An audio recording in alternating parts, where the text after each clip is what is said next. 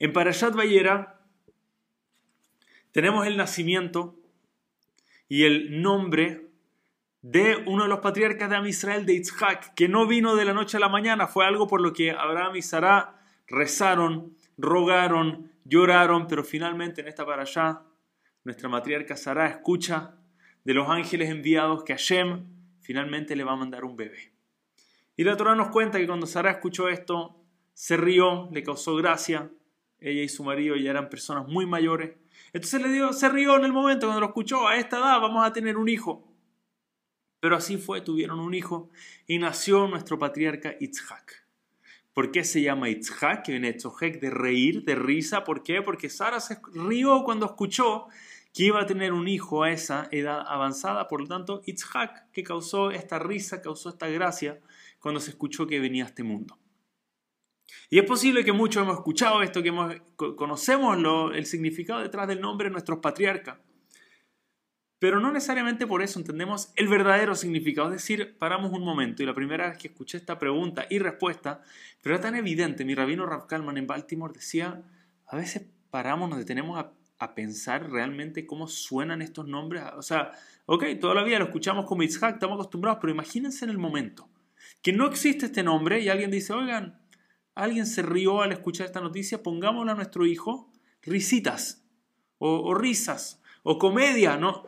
¿De verdad ese es un nombre con el que vas a nombrar a tu hijo? Está bien, te reíste, pasó, no sé, pasaron muchas cosas tal vez antes del nacimiento de un niño, pero no por eso le vamos a poner a un niño y de repente incluso puede ser cruel ponerle ahí un nombre creativo. Si imaginemos hoy en día ponerle risitas a uno de nuestros hijos, de repente no va a ser el nombre, no sé cuánto nuestros hijos nos van a agradecer por ese nombre más adelante. ¿Por qué ponerle risas?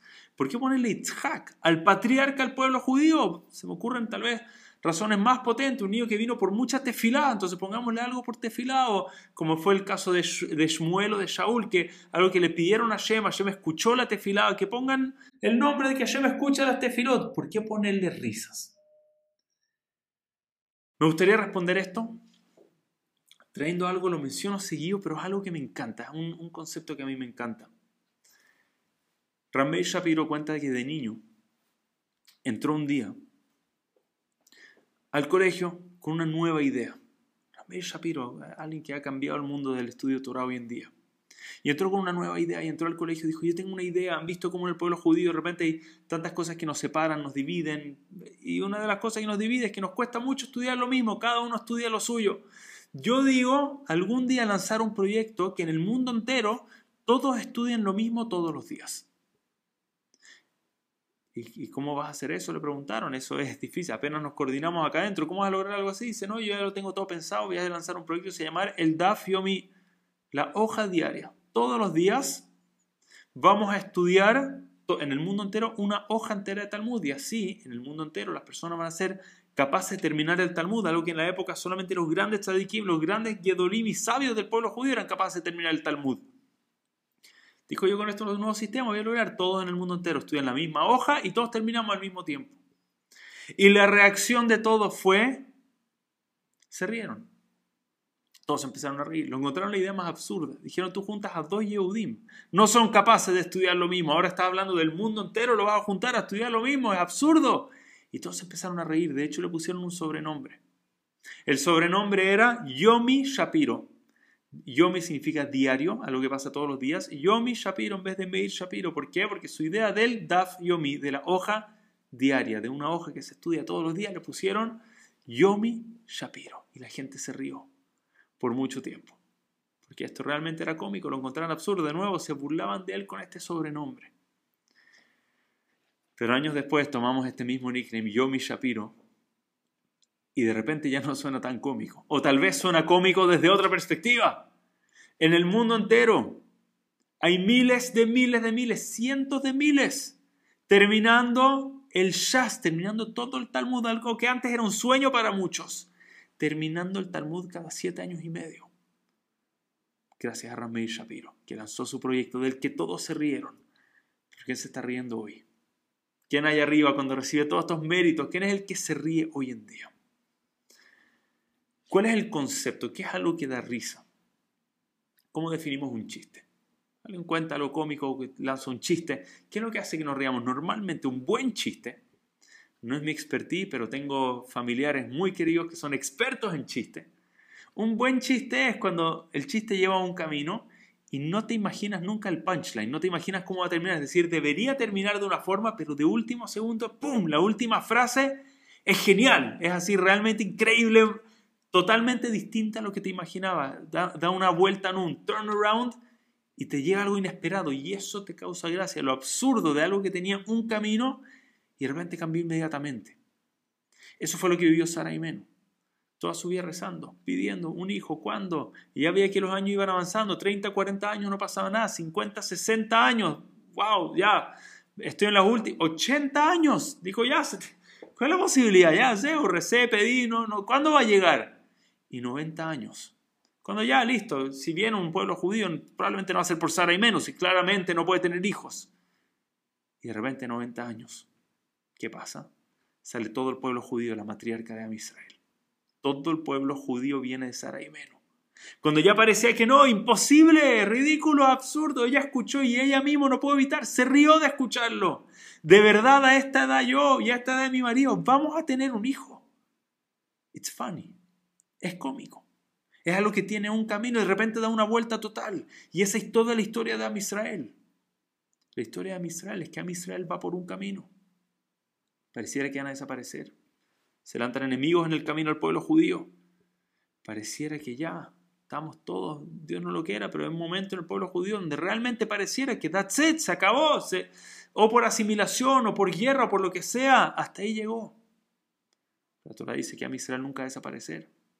Si de repente cuando ya estamos ahí, en los 90 años de Sara, estamos en el final del camino, cuando decimos ya, acá termina el pueblo judío, ¡pum! Algo pasa. El pueblo judío vuelve a surgir y se esparcen por el mundo. Y eh, instituyen colegios, comunidades, sinagogas, programas de estudio Torah y de repente en el mundo entero vuelve a surgir todo, de la nada. De repente en el mundo entero hay cientos de miles de judíos terminando el Shas completo. Es cómico. Eso no era el camino, eso no era. Yo me imaginaba un punchline, una forma de terminar y me diste vuelta totalmente a la historia, de la nada. Y están en el mundo entero todavía, de nuevo, surgiendo, estudiando, aprendiendo, rezando. Continuando el judaísmo. Es la historia de Israel. Es el concepto del nombre de nuestro patriarca Itzhak. Algo que causa risa. Algo que lleva un camino, pero de la nada, como Hashem maneja el mundo. Y sabemos que siempre va a seguir el pueblo judío. De la nada todo se da vuelta. La historia se da vuelta y seguimos acá, against odds, contra todas las probabilidades del mundo.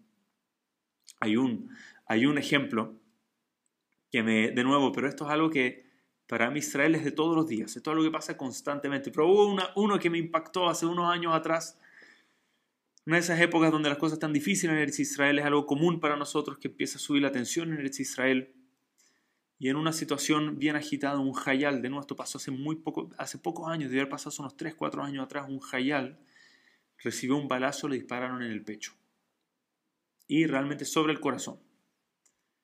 El jayal recibió la bala y es donde tú sabes, no sé, algunos dicen pasan las memorias de la vida, anyways, no, me suena como algo que seguimos, pero en fin, le llega este balazo y él está listo despidiéndose del mundo sus últimos segundos y está esperando desmayarse, pero no se desmaya, no se cae, sigue de pie. Siente un dolor, pero no sabe por qué todavía está vivo, como no tiene sentido, recibe un disparo en el corazón, seguro no debería estar vivo, menos todavía estar parado. Y de repente ve a sus compañeros y dicen, ya, vamos a, correr, a correr, a buscar, a refugiarnos. Y corren y él puede correr, está perfecto, puede correr, sí, le duele, siente un dolor, pero va corriendo y se refugia y no entiende nada. Y de repente se pone la mano en el pecho y se da cuenta que tiene algo en el bolsillo del pecho. Tiene algo que bloqueó la bala. Y abre el bolsillo. Evidentemente con la agitación y todo se le fue, que es exactamente lo que había. Evidentemente él se sabe memoria que tiene en cada lugar, pero abre el bolsillo y saca una granada. Y la granada está intacta con la bala adentro. Me había llegado el screenshot, la foto, que nadie había entendido cómo la granada explotó. Había una foto con la bala dentro, lista para explotar. La granada debió haber explotado científicamente, no había cómo explicar, pero la granada estaba ahí intacta, un doble milagro. La bala le llegó justo donde el Hayal, donde el soldado de Amisrael. lo debió haber matado. Justo, estaba, justo había algo bloqueándolo. Uy, pero lo que había era una granada, entonces matter, la granada no explotó. Es cómico. Debió llevar un camino. Era una, una era la historia que debió haber sucedido. Pero pasó algo totalmente distinto. Estamos recibiendo una foto de una granada que milagrosamente no explotó y estas son historias de todos los días en la chava, en el ejército, en la historia de nuestro pueblo, en los grandes tzadikim. Esto es algo que vivimos en el día a día. Entonces quiero cerrar contándoles una cosa más. Hay un, hay un Sidur que sacó en CSY hace poco tiempo atrás, hace pocos años atrás, que trae algunas explicaciones, historias debajo de la tefilá y en el Ejado Di trajo algo fascinante. Dice que en el New York Times, el año 2000, nuevo milenio, año 2000, lanzaron una edición especial del New York Times donde mostraban tres portadas en una. Una era la que correspondía a ese día, primero de enero año 2000. Otra portada mostraba el primero de enero del año 1900, viendo cómo se veía el mundo hace 100 años atrás. Y después había una portada que trataba de predecir el año 2100, cómo se imaginan que el mundo se va a ver 100 años más adelante. Y una portada era la común, la de hace 100 años atrás era la portada real del New York Times, hace 100 años atrás, entonces esas dos eran reales. Y la tercera era soñando, era imaginando un poco tecnología, cómo se va a ver, si va a haber guerra, no va a haber guerra. Y lo increíble es que dentro de esta hoja aparecía abajo en una esquina el horario de encendido de las velas de Shabbat. Y a muchos llamó la atención, ¿por qué está el horario del encendido? Entonces para eso hay que explicar, por un tiempo efectivamente en el New York Times hubo un donador muy grande que donaba muchísimo para que todos en New York, todos los que reciben el New York Times, les llegue su, día, su periódico, su diario y en la primera página aparezca, imagínense el precio, en la portada todos los viernes, el horario de encendido de velas de Shabbat. Ahora, ese donador estuvo un tiempo apoyando esta causa, pero eventualmente era muy alto el costo y no pudieron seguir financiándolo y quitaron las velas de Shabbat. Y en este momento, en el año 2000, no se estaban financiando las velas de Shabbat. Entonces, ¿por qué ponerlo en 100 años más? Incluso si se hubiese estado financiando ahora, ¿por qué lo estás poniendo prediciendo? Si no estaba hace 100 años, ¿por qué va a estar 100 años más adelante? Pero no se estaba financiando. En el año 2000 no estaba. ¿Por qué están poniendo? Y le preguntaron al editor, al que lo puso, ¿por qué pusiste el horario vela de Shabbat para el año 2100. El editor dijo algo muy potente. Dijo, para mí es muy difícil. Me piden que prediga, ¿qué va a pasar en 100 años más? No tengo idea, va a existir el planeta Tierra, no sé, ¿qué va a pasar en 100 años más? Tecnología, autos que vuelan, no sé qué va a ser en 100 años, me tengo que inventar todo. Hay una sola cosa de todo lo que publicamos o hemos publicado que puedo estar seguro. El pueblo judío en 100 años más va a seguir prendiendo las velas de Shabbat. Eso estuvo hace 100 años, tal vez no en el New York Post, o en el New York Times, perdón. Tal vez no estuvo ahí en el diario. Tal vez no lo publicamos, pero hace 100 años y hace 1000 años y hace 2000 años el pueblo judío prendía la vela en Shabbat y les garantizo. Me están pidiendo que invente, no sé lo que va a pasar, pero el pueblo judío va a seguir prendiendo las velas los viernes antes de Shabbat. Porque esa es la historia de Israel. Pareciera a veces como que maybe ya no, en algún momento de la historia pareciera que no, ya no van a seguir prendiendo velas, ya no va a haber Dafiomi, ya no va a haber nuevos hijos viniendo a este mundo del pueblo judío. Pareció así por un tiempo, pero siempre se dio vuelta. Siempre llegó la comedia, siempre llegó ese chiste, el que se da vuelta repentinamente y vuelve a surgir el pueblo judío. Esa es la munaza, es la fe que tenemos que tener. El momento de difícil, el momento de incertidumbre. Recordar que Hashem maneja el mundo y que la historia del pueblo judío, por definición, es Yitzhak. Es una historia que causa risa, Debemos siempre aferrarnos, agarrarnos a esa emuná, a esa fe. Sabemos que Hashem maneja el mundo y sabemos, incluso en momentos difíciles, Hashem maneja el mundo, se va a dar vuelta y llegarán mejores momentos. Es Hashem, que solamente sepamos de alegría. Muchas gracias a todos. Shabbat Shalom Umeborach.